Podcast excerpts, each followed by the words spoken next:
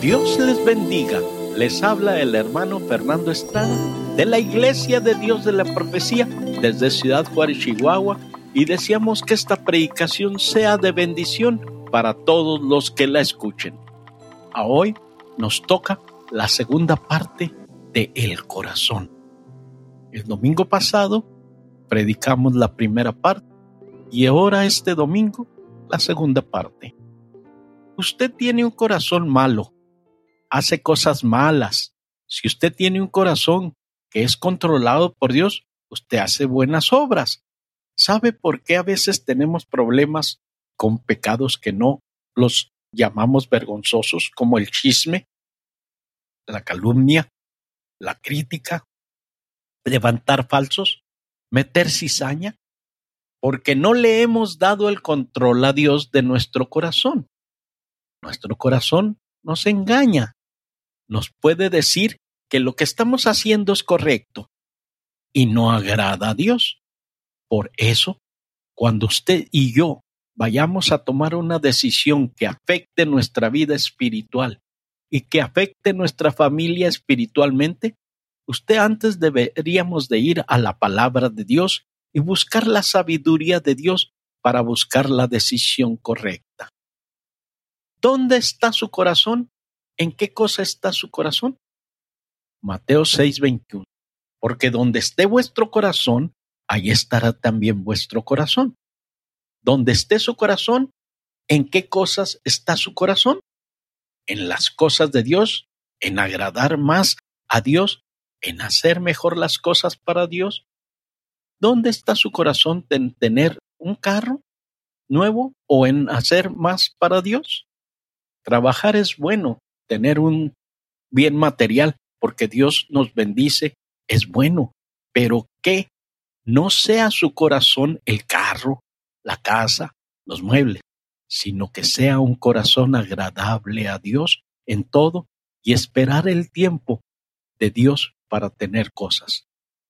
¿Cuántos hermanos en Cristo se han alejado de Dios por la razón de que han dejado de ver a Cristo y ahora están allá dando lástima en el mundo. Aún los mundanos no los quieren. ¿Saben por qué?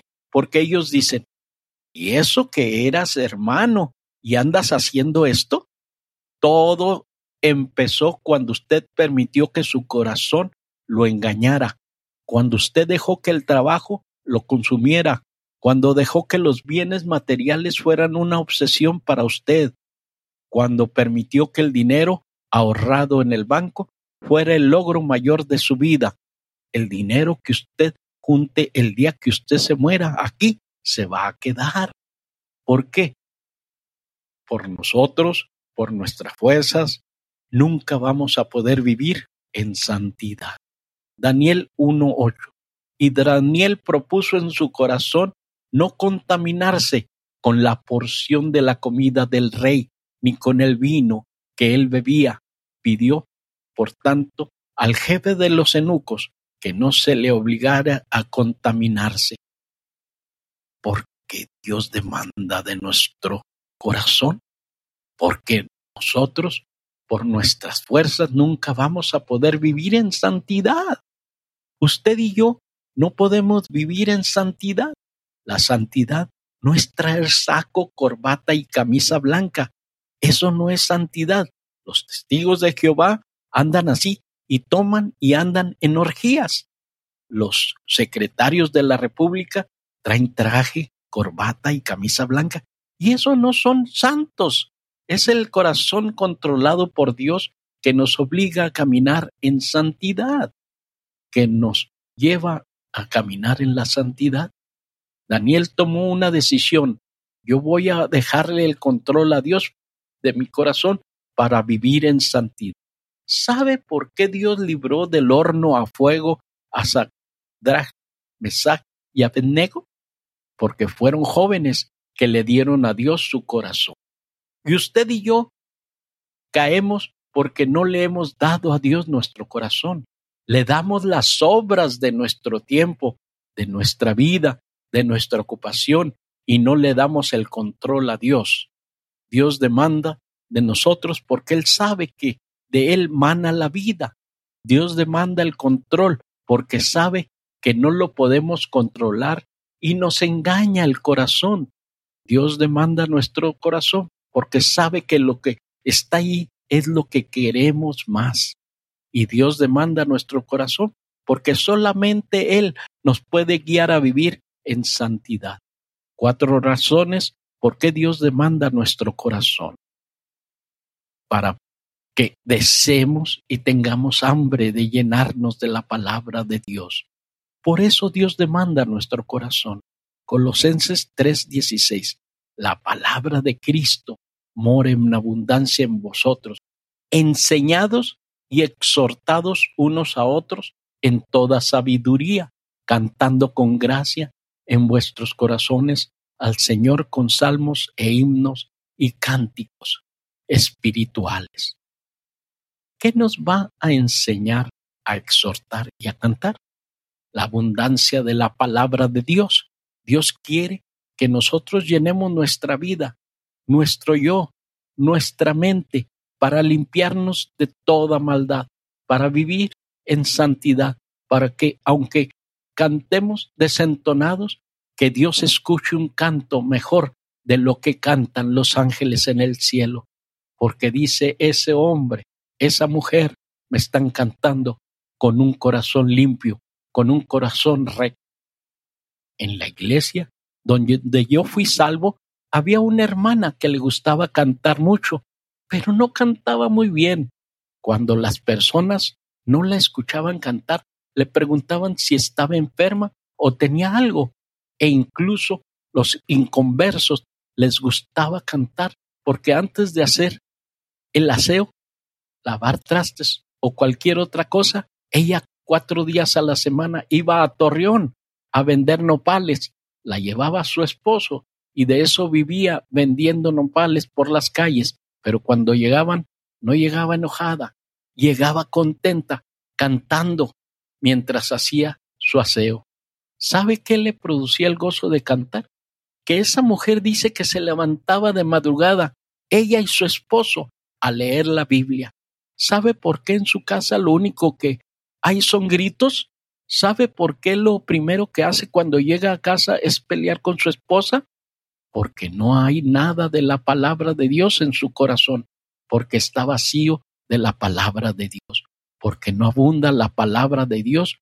Somos lo que somos porque no queremos acercarnos a la palabra de Dios, porque endurecemos nuestro corazón, así como Faraón Dios mandó a Moisés las plagas, las moscas, las langostas, los piojos, los granizos, tantas plagas y Faraón decía que no y no, hasta que Dios le dio donde más le dolía a Faraón.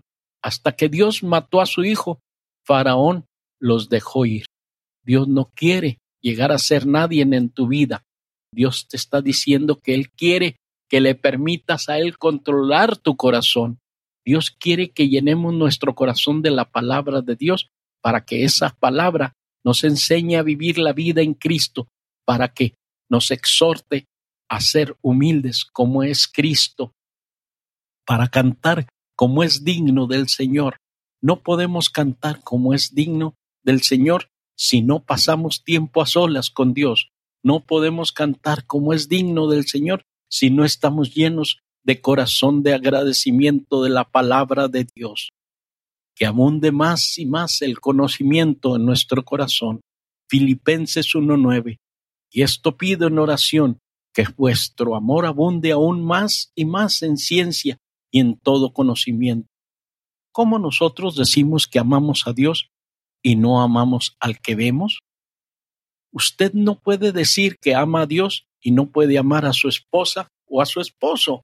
Usted no puede decir que ama a Dios y no puede perdonar a sus hijos en sus defectos, en sus errores. No puede amar a Dios si es rebelde con sus padres. Usted no me diga que ama a Dios si usted no se sujeta a lo que Dios establece. La Biblia dice que como puede amar a Dios si no puede amar a tu prójimo que ves. Dios quiere que le demos nuestro corazón porque Él quiere inundarlo de su amor, de su compasión, de su misericordia, de su humildad, mansedumbre, paciencia. Tenemos un carácter que así Dios nos lo dio. Cada día estamos expuestos a caer en la maldad, en sacar el carácter. Dios quiere que abunde nuestro corazón en ciencia para hacer mejores cosas y en conocimiento para saber cómo hacer las mejores cosas. Dios lleva a ser bendecidos. Por eso Dios quiere controlar nuestro corazón para ser bendición, no para ser de tropiezo a otros. Solo Dios nos puede capacitar para hacer lo que es agradable delante de sus ojos. Como Él quiere que lo hagamos, somos necios, testarudos, de corazón, y nosotros le cerramos la puerta a Dios. En una historia en la película de Guillermo Carey, primer misionero inglés a la India, él dijo esta frase que inmortalizó en muchas conferencias misioneras. Espera que Dios haga cosas grandes, pero hagamos cosas grandes para Dios. La cosa más grande que nosotros podemos hacer es dejar de hacer nosotros. Esa es la cosa más grande que Dios quiere hacer en nosotros. Dejemos, renunciemos a nosotros para que seamos totalmente de Dios, para que ya no vivamos nosotros y viva en nosotros. Gálatas 2:20. Con Cristo estoy juntamente crucificado y ya no vivo yo, mas vive Cristo en mí. Y lo que ahora vivo en la carne, lo vivo en la fe del Hijo de Dios, el cual me amó y se entregó a sí mismo por mí. No podemos dejar de ser lo que somos si no nos entregamos por completo al Señor Jesús, declarando incompetentes e impotentes conociendo que Él solo puede cambiar en nuestra forma de vivir en todas las áreas. Cuando usted creyó en Cristo, ahora que ya es hijo de Dios, usted dejó de tomar, usted dejó de fumar, maldecir, pero ya dejó de mentir. Y ya dejó de chismear. Y ya dejó de ser reconroso. Hay hermanas que solapan a sus hijos y no le dicen al papá las cosas que hacen le ocultan las cosas malas. Y eso está mal. Eso no es amar a sus hijos, es empujarlos al mal. Todos tenemos algo que está mal. Todos tenemos una lucha todos los días. A veces el diablo no nos está haciendo nada, pero nosotros solitos vamos derechito, porque estamos acostumbrados a esas cosas que parecen normales, pero desagradan a Dios.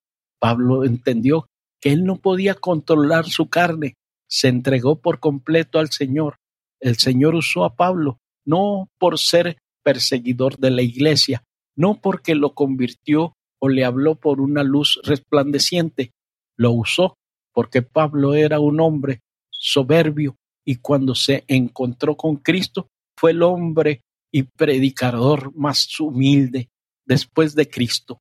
Primero Cristo y después Pablo más humilde que haya, haya caminado sobre la tierra. Por eso Dios lo usó.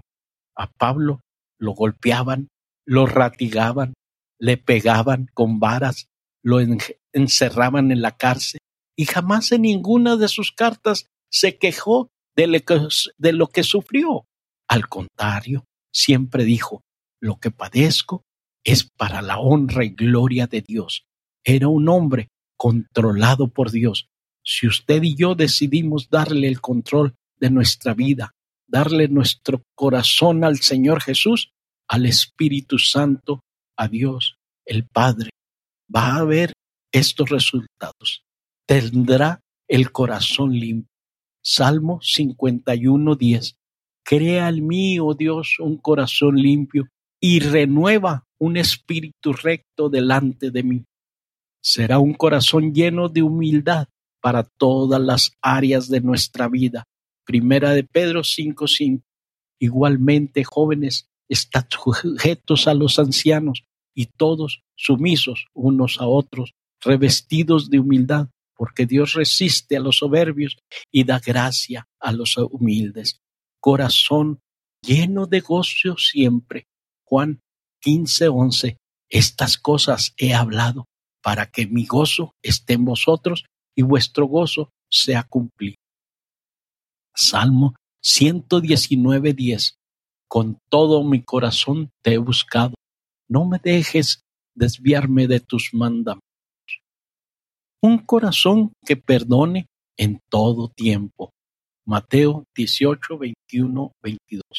Entonces se le acercó Pedro y le dijo, Señor, ¿cuántas veces perdonaré a mi hermano que peque contra mí? ¿Hasta siete? Jesús le dijo, digo hasta siete, sino aún hasta setenta veces siete. Un corazón que ame incondicionalmente como Él nos amó. Juan 15, 13. Nadie tiene mayor amor que este, que uno ponga su vida por sus amigos. El Señor Jesús es nuestro ejemplo. Él nos amó incondicionalmente. Nosotros lo golpeamos y Él exclamó, Padre, perdónalo, porque no saben lo que hacen. Qué fácil es amar al que nos cae bien, al que se lleva bien con nosotros, pero qué difícil es amar aquella persona que no nos puede ver ni en pintura. Qué difícil es amar a aquella persona que no queremos saludar, que nos da la espalda y nos deja la mano estirando. Qué difícil es amar a aquella persona que anda mal con nosotros. Qué difícil es amar a esa persona que lo único que hace es pronunciarnos para meternos cizaña, porque aquí por allá, qué difícil es amar a esas personas. Pero si realmente Cristo, el amor de Dios, si Cristo mete su amor en nosotros, nosotros podemos llegar a ser, ser semejantes igual que Él. Dios quiere que estas cosas sucedan con nosotros, que tengamos un corazón limpio, lleno de humildad, lleno de gozo, un corazón resistente al pecado de la tentación, que perdona todo el tiempo, que ame incondicionalmente a todas las personas. Dios quiere eso, pero nada de esto sucederá si no le damos el control de nuestro corazón Nada de esto sucederá si haciendo el mismo, batallando con lo mismo y sin esperanza de algún día cambiar. Si quiere realmente siendo el esposo y el padre que usted es, usted cree que Dios quiere que siga siendo la esposa que usted es y la mamá que es, usted hijos quieren seguir siendo los hijos que son y mirar así como miran a sus hermanos y padre y seguir siendo así. ¿Sabe por qué Dios se aparta de su pueblo? Porque vivimos lejos de Él, porque renunciamos y nos resistimos a la ayuda de Dios. Dios quiere ayudarnos, cambiarnos, quiere que seamos mejores. Si Dios ve que mi corazón está la disposición de decirle que Dios tome el control, Dios cada día nos va a dar la victoria sobre esas cosas y algún día esas cosas van a ser cosas del pasado. seguimos invitando a que nos continúe leyendo y escuchando en www.lavision.com.mx. Asimismo, queremos recordarle que cada domingo escuchen un diferente mensaje y de la misma manera los invitamos a que sigan leyendo nuestro blog diariamente. Queremos seguirle rogando a que si se quiere comunicar con nosotros, lo haga a Armando Caballero 18 arroba gmail.com. Que Dios nuestro Padre Celestial los ayude hoy y siempre. Es el deseo y oración de su hermano en Cristo, Fernando Estrada.